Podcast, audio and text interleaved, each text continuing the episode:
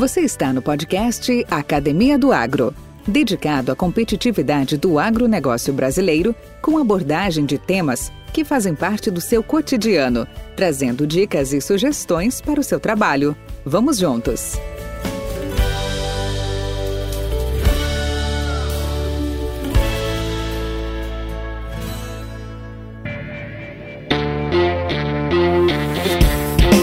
Nem todos sabem, mas o melhoramento genético é de grande importância para a alimentação humana e animal, produção de fibras, combustível, planta para paisagismo, serviços de ecossistemas e uma variedade de outras atividades humanas.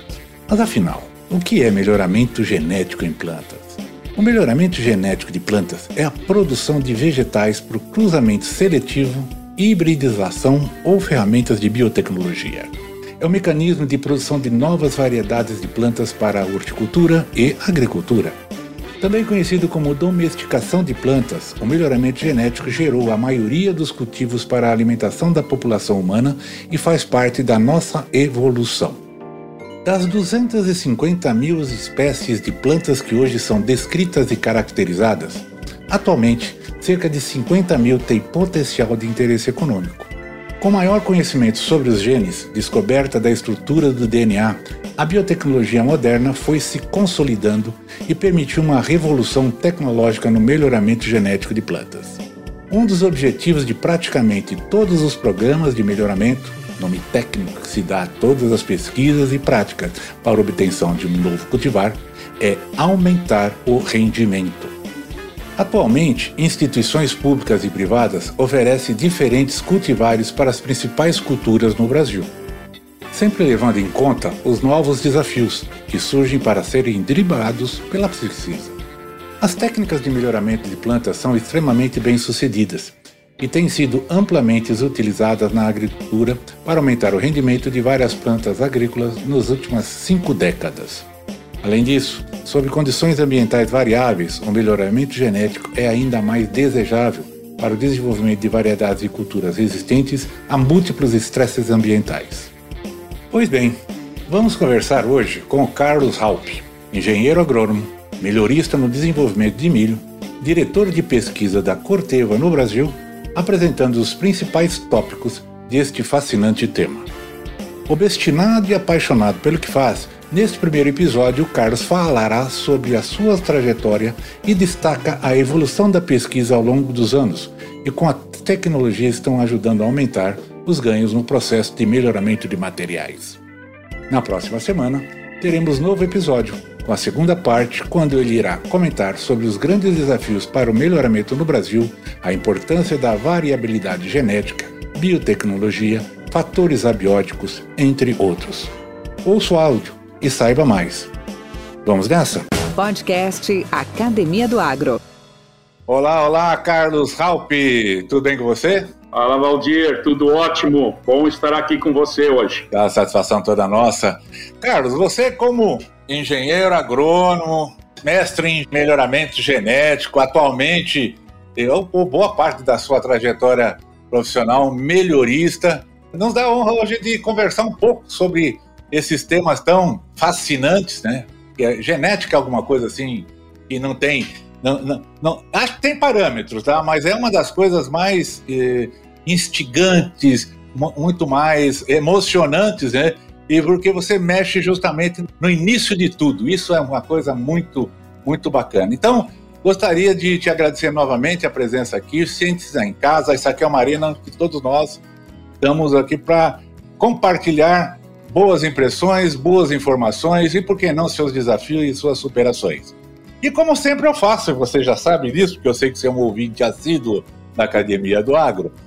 Onde tudo começou? Conta um pouco a sua história para nós. Bacana, Valdir. Uh, bom, em primeiro lugar, deixa eu justamente comentar sobre isso. Né? Sim, eu sou um ouvinte assíduo da Agro. Uh, me lembro dos primeiros uh, podcasts, eu acredito que eu já tenha assistido 60% deles. Opa! Que bacana! Uh, tranquilamente. E, assim, aprendi pra caramba. Uh, como você sabe, eu viajo e nas viagens eu utilizo, né, ouvir os podcasts. Às vezes a minha família acaba ouvindo, isso é uma passagem, mais especificamente minha esposa, né, Uh, teve um podcast com o Daniel, com o André Aguirre e com o Chico Baiano. Chico? Baiano. Acho um eu acho que foi décimo alguma coisa. Foi um dos primeiros. Né?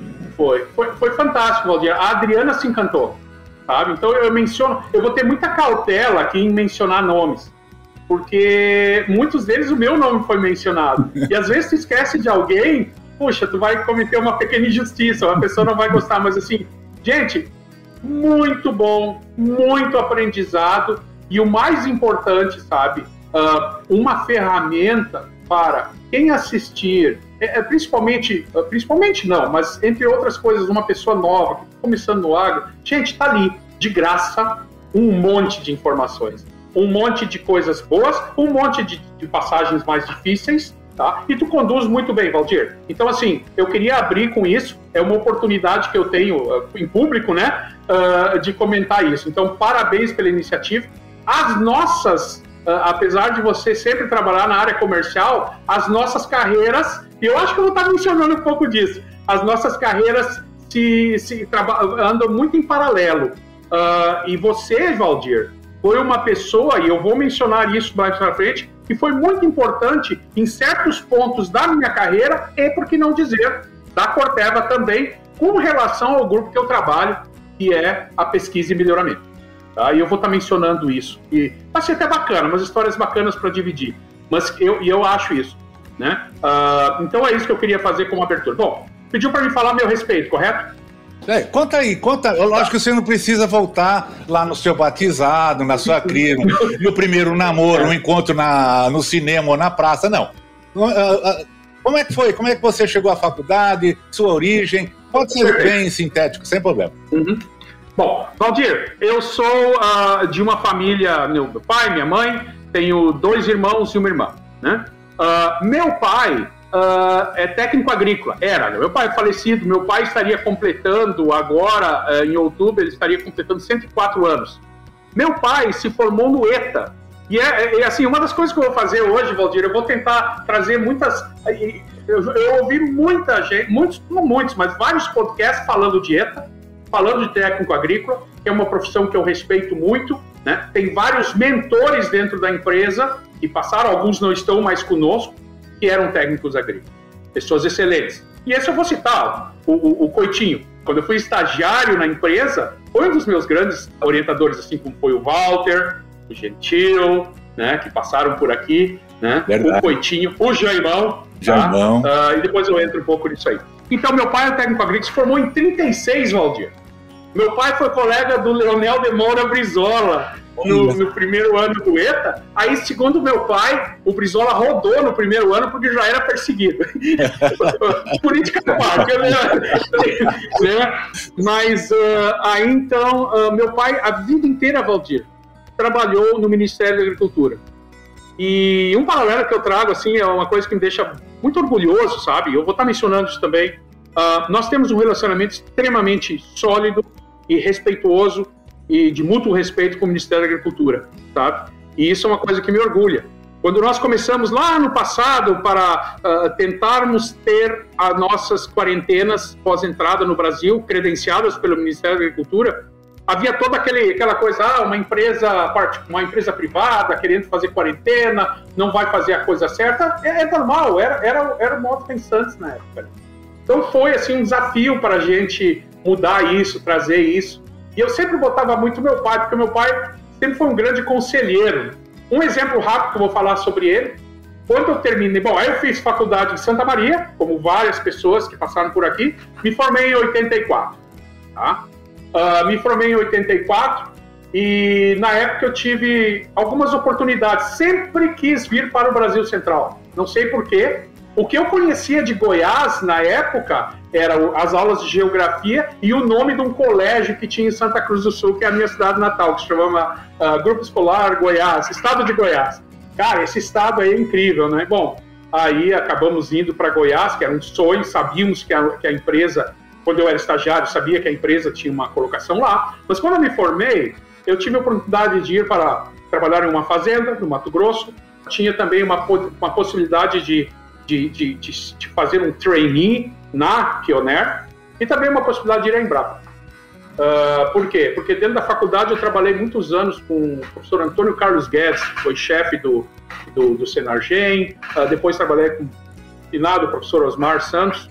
Uh, sempre trabalhei, porque eu, eu tinha uma origem urbana, apesar de que meu pai sempre ia com ele onde ele trabalhava, ele trabalhava numa, num posto de fomento agropecuário, isso não existe mais, era uma estratégia do Ministério, e isso me, me, me acendia uma, um prazer, sabe?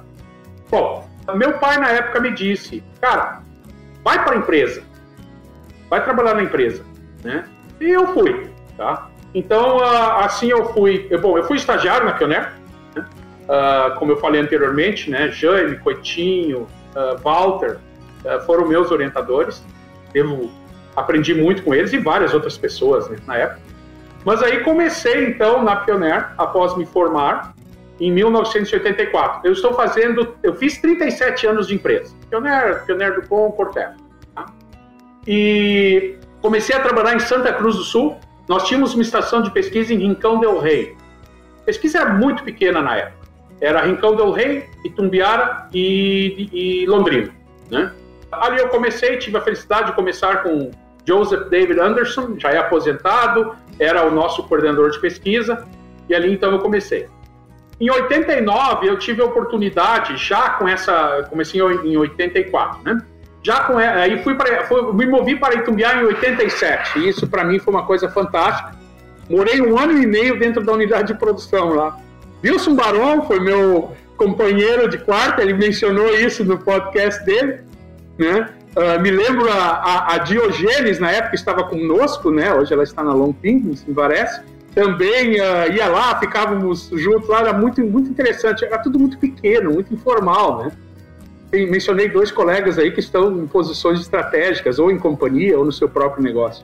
E aí comecei em Tumbiara, na época, substituindo uma, uma pessoa que, que saiu para o mestrado, e fiquei lá até 89. Aí tive uma outra oportunidade muito interessante, que foi me mover para Côte d'Ivoire, Ivory Coast, ou Costa do Marfim. Nós tínhamos uma estação de pesquisa lá, numa cidade chamada Yamoussoukro, e foi uma experiência fantástica. Aprendi muito, aprendi um pouquinho de uma segunda língua, que era o francês, se bem que eu tentava aprender até a língua local. Uh, procurei fazer uma imersão na cultura local, isso é importante. Eu era solteiro na época, e como eu tinha bastante tempo livre, eu tinha poucos amigos, a maioria deles locais, eu tive a oportunidade de, de ir lá me, me, aprofundar no TOEFL, passei no TOEFL e aí em 90 eu comecei o meu mestrado na Universidade de Minnesota. Voltei em 93 e já voltei para Itumbiara. Aí casei, né, em 94, e em Itumbiara fiquei até 2008, quando então movi para Palmas, onde nós começamos um projeto, que talvez vou estar mencionando conforme andar a, a, as perguntas aqui. Casei em 94, minha esposa Adriana, tua conterrânea, é paulista de Franca, mas hoje eu faço chimarrão, ela aprendeu a fazer chimarrão antes do que eu, tá? E era ela que fazia o chimarrão em casa, hoje eu faço também. E eu tenho três belas filhas, né? A Débora, tu conhece algumas delas. Uh, a Débora, a Isadora e a Juliana. A Débora hoje formada, já está trabalhando. A Juliana fazendo uh, faculdade uh, de nutrição, a Débora formada em medicina e a Isadora fazendo faculdade de relações internacionais, competindo wakeboard e trabalhando na, na na área de música. Ela canta e também trabalha numa empresa de, uh, de direitos autorais. Então foi isso. Fui, fui para Palmas em 2008, Valdir. Eu achava que era importante estar no centro de pesquisa, que seria o nosso centro de pesquisa de tecnologia. Nós tínhamos uma certa ambição na época de chegarmos a um ponto X, chegamos a um ponto X mais 20. E hoje me causa, inclusive, bastante satisfação em ver que várias empresas, a Embrapa, estão localizadas lá, estão trabalhando pelo, pelo estado do Rio do Tocantins, que é um estado fantástico. Eu tenho o maior carinho, como tu sabes, eu tenho uma propriedade no Tocantins, e assim estou. Assim estou até então, hoje trabalhando mais na parte burocrática. Desde 2008, eu parei com, com o breeding propriamente dito, a gente continua falando, participando, mas uh, temos uma, um time de excelência aí tocando o dia a dia. É, eu acho que é isso, Valdir, em termos de. de... Tranquilo, cara, muito bom.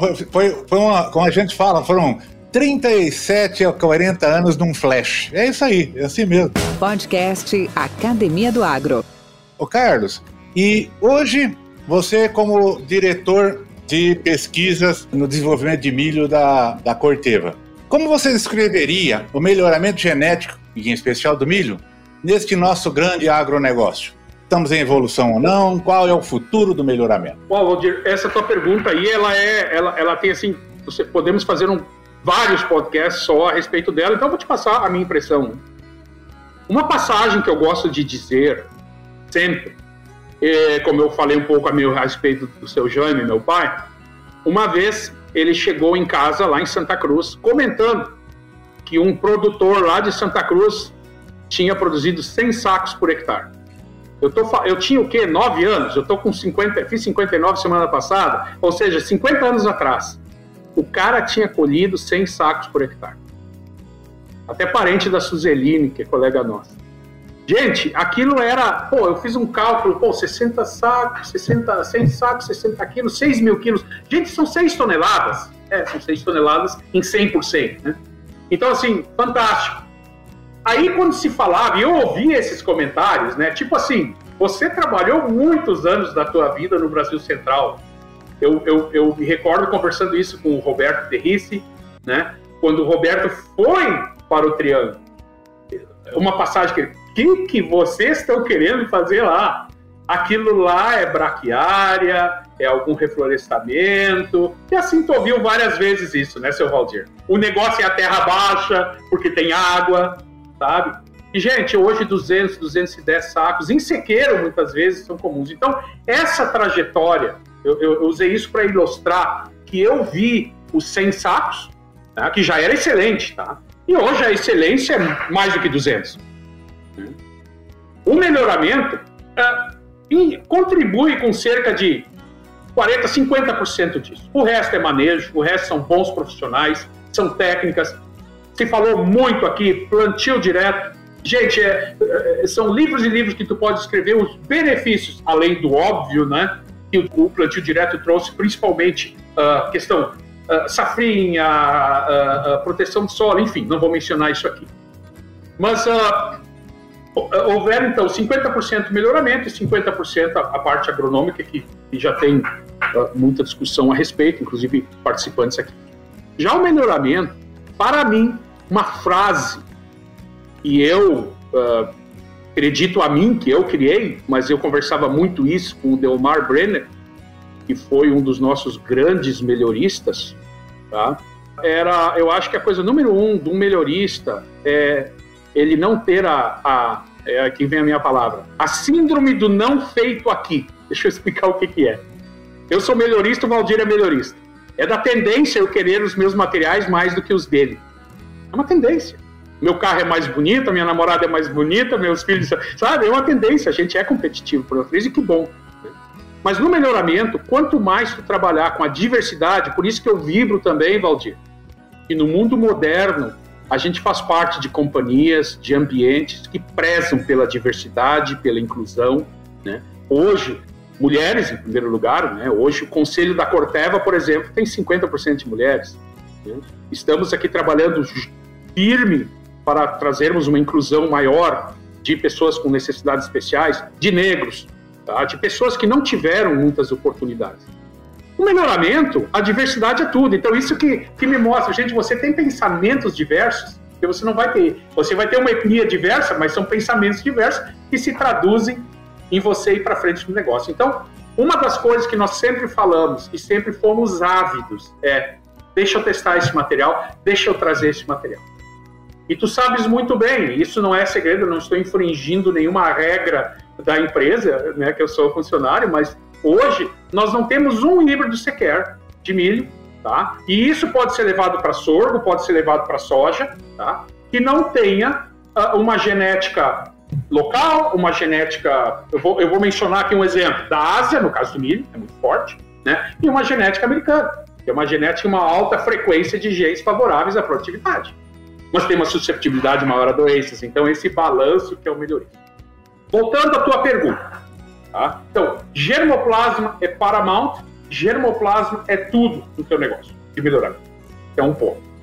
Segundo ponto, a, a, grande evolução, e tu deve te lembrar aquelas apresentações que a gente fazia sobre o melhoramento, onde você tinha uma escadinha, né?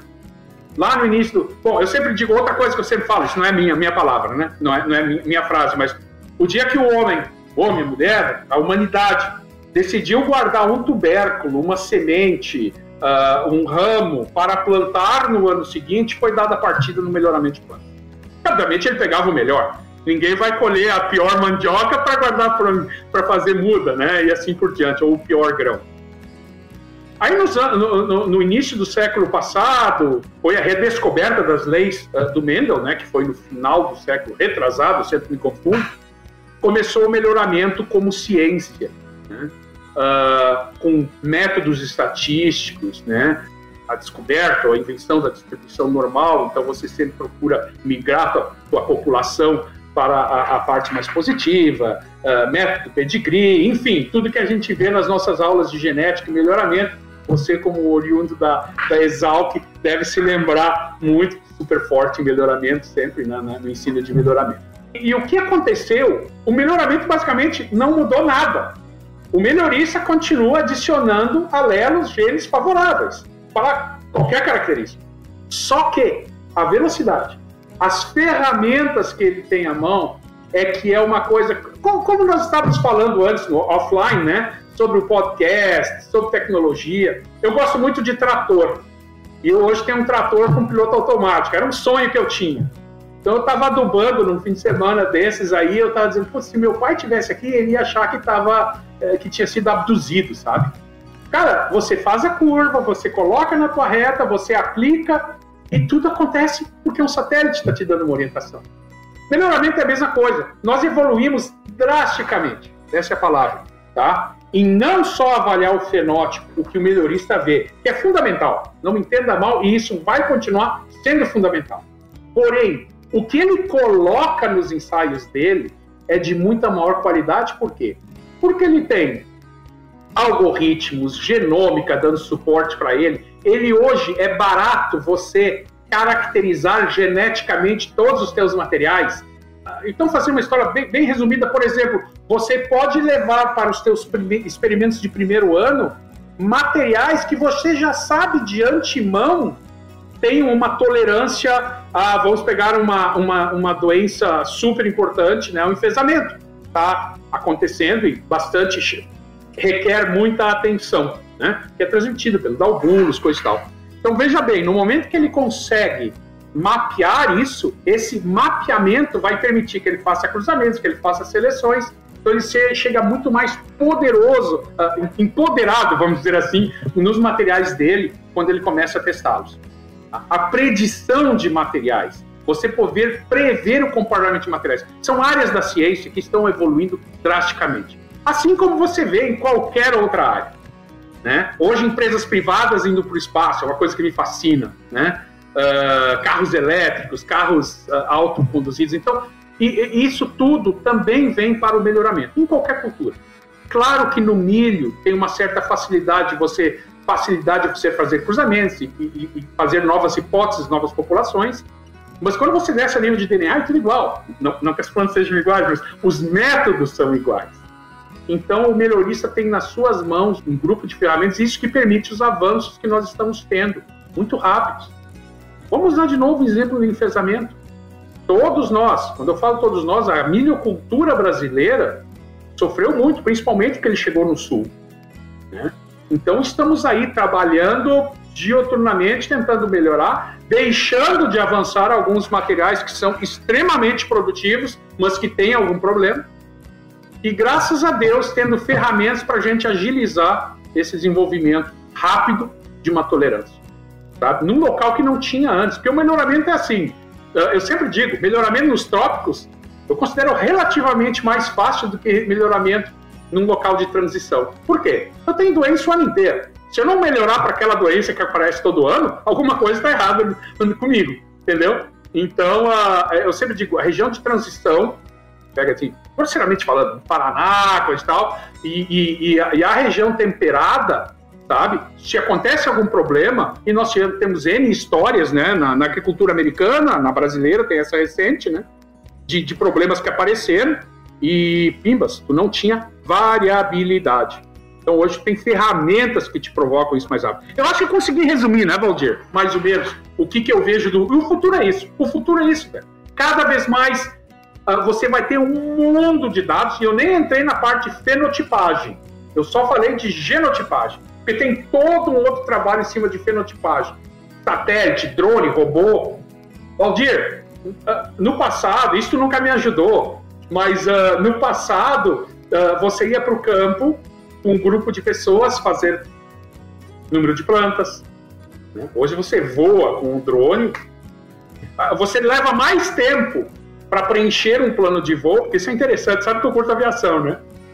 Hoje, quem diria? Rapaz, se me dissesse isso há 20 anos, 20 anos, 5 anos atrás, talvez 5 não, um pouquinho mais, que nós estaríamos com o nosso pessoal, nós temos uma pessoa dedicada a isso, ele faz outras coisas, mas ele é o cara que entra com planos de voo, preparando planos de voo para o Departamento de Controle de Espaço Aéreo, DCEA, eu digo, cara, tu tá, tu tá fora da caixinha, velho. Hoje nós fazemos e, provavelmente vários grupos também. Né? Nós temos, todo voo tem que ter um plano de voo. Né? Então, mas voltando às fenotipagens, né? Você hoje tem condições de medir quebramento de plantas, uh, falando em milho, né? Uh, maturidade de soja. Então, são vários exemplos, né? Que, que vêm de encontro ao melhorista ter cada vez mais informação precisa, porque ela é mais precisa. Já fizemos várias. É, é, você fazer uma contagem de plantas com um drone, você tem erro. Mas o erro que você tem é inferior a um eventual erro que você tenha fazendo na mão. Porque vai, vai o sujeito contando, ó, oh, 50 plantas, tu vai lá e escreve 48, sei lá. Tá? Então isso também evoluiu pra caramba, Valdir. Máquinas, plantios e afins. Podcast Academia do Agro. Carlos, e, e, nessa, e nesse, nessa mesma uh, linha, quais seriam hoje, atualmente, os grandes desafios no caso do melhoramento de milho? O que, que, o que, que hoje está pressionando aí uh, o melhoramento na busca de alternativas? Você citou, por exemplo, que nas áreas temperadas de transição, quando você não tem essa variabilidade, você não tem aonde buscar para poder trazer uma, uma resistência, trazer uma, uma, tolerância, né, alguma coisa nesse sentido. Hoje, a nível geral aqui no Brasil, quais são os grandes desafios, as propostas que o melhoramento no milho tem, tem buscado? Bacana. Não vamos, eu vou falar mais geral ao invés de falar especificamente. Tu mencionou um exemplo. Isso, obviamente, está claro isso. O enfesamento é um problema sério, mas são, são características que são vão ser relativamente fáceis de serem solucionadas, justamente por causa do que eu mencionei antes. Tem as ferramentas adequadas. A tolerância você sabe onde existe. Você sabe onde estão os materiais que são melhores que são piores. Isso você tem muito bem caracterizado. Porém, trazer essa característica e não influir na diminuição da produtividade que é o chato, tá? Mas em linhas gerais, Valdir, vamos falar em futuro. Né? Eu digo, a primeira coisa que eu sempre falo, tolerância a estresses abióticos. Não há dúvida nenhuma, tá? E cada vez mais. E, e, e, gente, uma, uma, nós estávamos falando offline esses dias sobre viagens, né, Valdir? Eu quero ver se eu tenho oportunidade de falar da nossa famosa viagem, depois a gente fala. Mas uh, eu fui a Sorriso em 89. 89. É, foi antes de ir para a África. Foi antes, foi no início de 89. E, gente, Sorriso era uma cidade de um tamanho X. Eu acho que tinha uma rua. Posso estar errado aqui, pessoal, não mas eu acho que só tinha uma rua asfaltada. Hoje é uma cidade rica, uma cidade próspera. Gente, nós estamos falando há muito tempo. Né? Então, o que, que propiciou isso? Na minha opinião, é você ter soja, você ter safrinha, você tem uma pecuária que evoluiu também, mas basicamente agricultura. Né? Então, eu acho que você ter um material que desempenhe bem numa condição de estresse, não estresse que não choveu desde o plantio, aí não, não, tem, não tem milagre, né? mas um material que, so, que suporte algum estresse de calor, de seca e ainda produza razoavelmente bem. Esse é um ponto. Dois, eu sou um grande fã, isso é eu pessoalmente, né? uh, uma maior precocidade no milho no centro né, que permite você escapar seca, esse tipo de coisa. Né. Não vou falar aqui tolerâncias às doenças, doenças novas que estão vindo, que é um, um, uma característica super importante. E, já indo um pouco para o lado da sustentabilidade, um menor uso de inputs nesse teu material, que ele se tenha condições de se dar muito bem. Nós tivemos apresentações aqui, acho que foi do Brison, né, que falou sobre questões de fósforo, potássio, se não me engano, e é uma realidade. Você tem que estar trabalhando em materiais que tenham condições de extrair melhor, uma fonte diferente, né? tenham condições de estar melhor numa condição de, de menor fertilidade, alguma coisa assim. Não estou falando aqui em, em, milho de segunda, coisa e tal, mas sim um material que tenha um pouco dessa, uh, dessa estabilidade numa condição mais adversa. Eu acho que esse seria umas, um grande aspecto, questão abiótica, né? A biótica não há dúvida nenhuma, né? Aí você entra em porte, você entra. E uma coisa importante também, gente: a, a produção da semente tem que ser ouvida. Você tem que ter materiais que tenham um desempenho para que a tua empresa ou para que a tua instituição, para uh, que, que consiga produzir um material que ele seja, que ele consiga entregar esse material e que ele consiga ter um, uma produtividade que uh, remunere ele, né, ou remunere a empresa propriamente dita. Isso é um desafio bem grande. É uma coisa mais interna, né? Mas é um desafio bem grande. Mas, assim, até é, é, essa questão que você comentou da produção, que realmente é, é, é fundamental, faz parte do, do, do, do, olhar, né? De estar atento a isso. Até algum, algumas semanas atrás eu, eu tive a, o privilégio de falar com o professor Francisco Lizanovic, que é da presidente da Bratis, Associação Brasileira de Tecnologia. E ele é expert nessa área de fisiologia, de deterioração, vigor, essa é a, a praia dele. Ele disse então justamente essa questão que você disse, né? Mais do que, mais do que você buscar o melhor, a, a melhor genética e a melhor fenotipagem, vamos chamar assim, você tem que ter capacidade de produzi-la bem. E aqui nós chamávamos termos de producibilidade, né? A palavra bonita da, da né? Então, muito bacana. Agora, deixa eu aproveitar, não posso perder a oportunidade com o meu parceiro sobre é, a questão hoje. Você citou muito de manejo, você acabou de falar de alguns fatores é, abióticos e tal. Com a evolução das práticas de manejo, pragas, espécies daninhas, controle, o controle químico cresceu uma participação percentual bem grande na maioria das áreas agrícolas do mundo. Ok. Entretanto, tem crescido também essa tal de preocupação com a preservação do meio ambiente natural, sustentabilidade, a busca por alimentos obtidos por meio de práticas mais ecológicas, de manejo dos cultivos, etc. O uso da biotecnologia atualmente tem sido uma prática efetiva para a supressão ou estabilização de tais fatores bióticos e abióticos? Tolerância seca, patógenos, plantas daninhas, o que, que, você me diria disso, Carlos? Vamos falar não só da biotecnologia, mas também da, da, da, da do, dos genes nativos, de traits nativos, de técnicas uh, de edição de genoma, esse tipo de coisa. Não há dúvida, e, e, e, eu tinha até reservado aqui, se você fosse me perguntar qual que era um dos grandes acontecimentos né, na minha carreira, eu ia falar o lançamento do Milho BT. Porque, como melhorista, e é claro, existe uma, uma variabilidade para a tolerância a insetos. Nós temos linhagens, temos híbridos, e tu sabes muito bem disso, né? Que eram melhores do que outros para tolerância a insetos. Né? Mas não era. Não, é, acontecia, né? Mas ele, se você tinha um plantado ao lado do outro, você notava claramente isso. Ou seja, ele tinha algum mecanismo que o fazia mais tolerante. Porém, Usar gene nativo, tentar isolar essa característica em milho é muito complicada. São, são muitos, muitos genes que vão explicar essa diferença. Então, você conseguir a, a, trazer isso tudo para um produto só é muito complicado. Aí você chega com o BT, né? Bacilos thuringiensis, você tem lá uma sequência que você insere numa planta e produz uma proteína que é tóxica aos insetos da ordem Decathlon. Gente, foi fantástico. E tu conheces toda a história, tu fez parte dessa história. Né? Uh, Brasil demorou um pouco mais para entrar regulado. Qualquer ensaio nosso tem que seguir, né? Tinha que seguir as regras de biossegurança. Nada errado com isso, perfeito. Tá? Mas quando realmente chegou no mercado, né? e assim, na época eu acho que até uh, foi meio politizado, né? Eu sou a favor ou contra. Você não pode ser a favor ou contra uma técnica, né? Você tem dados que, que falam, né? Você tem, é, mas sempre pela questão de biossegurança. Quando você os lançou, você teve problemas no decorrer de alguns trades, depois vieram outros. Né? Uh, foi uma revolução.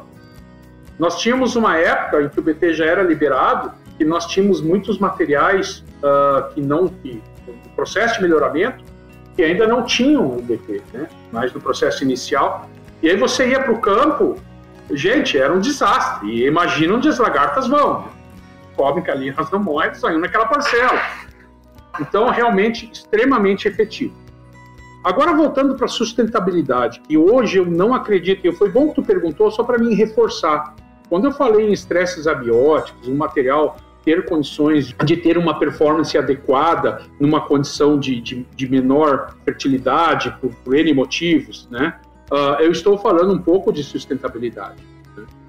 Hoje, uh, no, no, no, Brasil, ainda nós não temos legislações ou, ou, questões que nos obrigam a cuidar o que vai para o nosso lençol, esse tipo de coisa, mas é uma questão de tempo. Hoje, só para te dar um exemplo, nós temos uma estrutura enorme de casas de vegetação. E nesses, nessas casas de vegetação nós estamos trabalhando forte para tentarmos reaproveitar a água da irrigação. Se você irriga um vaso, é claro, boa parte dessa água vai embora. E vai para onde? Então você tem até uma economia nisso. Então são, são características que a gente tem olhado. Então eu vejo isso com, com bons olhos e digo uma coisa: vai fazer a diferença. Você ter um material que tenha uma maior tolerância à seca, que tenha condições uh, de, de diminuir. Eu, eu não, uh, só respondendo a tua pergunta de outra forma, eu não consigo te dizer hoje o quanto que se reduziu de inseticidas ou não, porque mudou-se, mudou-se, uh, muda-se, se aplica por outras, outros aspectos também. Tá? Dessa resposta não tem, francamente. Mas alguém de crop deve ter. Mas uh, que é uma ferramenta fantástica para o agricultor, não, não resta a mínima dúvida. Às vezes é a diferença entre colher e não colher. Daí a importância de você cuidar dessas tecnologias, porque elas não são fáceis de serem obtidas. Mas assim, em linhas gerais, Valdir, eu acho que você ter materiais que suportam, façam um ambiente mais sustentável é fundamental e vai fazer a diferença. Uma tolerância seca, tolerância a calor no futuro vai fazer uma imensa diferença. Mentes brilhantes incentivam outras. Crônicas do Agro com seus especialistas e líderes comentando, opinando e analisando diversos assuntos através da sua ótica e de sua experiência. Seja você o fator multiplicador. Boas práticas, boas ideias.